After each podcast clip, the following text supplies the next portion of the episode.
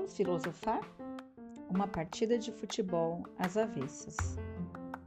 Imagine um jogo de futebol em que não houvesse regras e que nesse jogo os jogadores do mesmo time, em vez de tocarem a bola um para o outro, começassem a disputar a bola entre eles e que em vez de chutar só a bola, começassem a chutar os jogadores do time adversário e nenhuma penalidade fosse marcada pelo juiz. Além disso, quando bem entendessem, todos os jogadores começassem a colocar a mão na bola para impedir gols. Essa partida seria um caos. Seria muito chato participar de um jogo desse. Ninguém entenderia nada.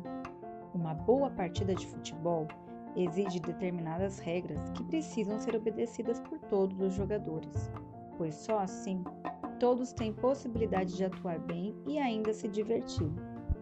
Assim como no futebol, temos regras em nossa casa, na escola, no trânsito, no trabalho, nos lugares públicos, enfim, em todos os países e em todas as culturas.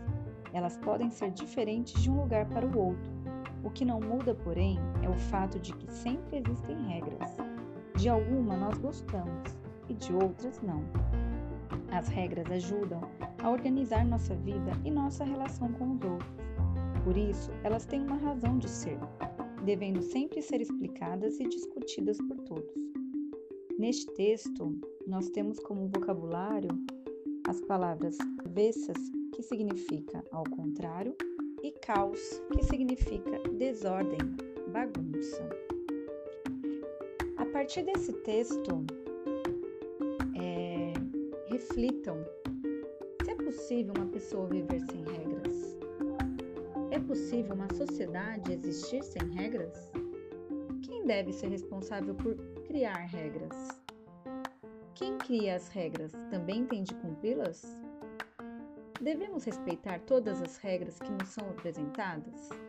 O que vocês acham?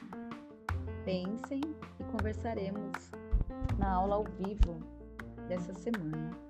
Esse texto é, foi retirado do livro de Ciências Humanas, 5, As Leis da Cidade.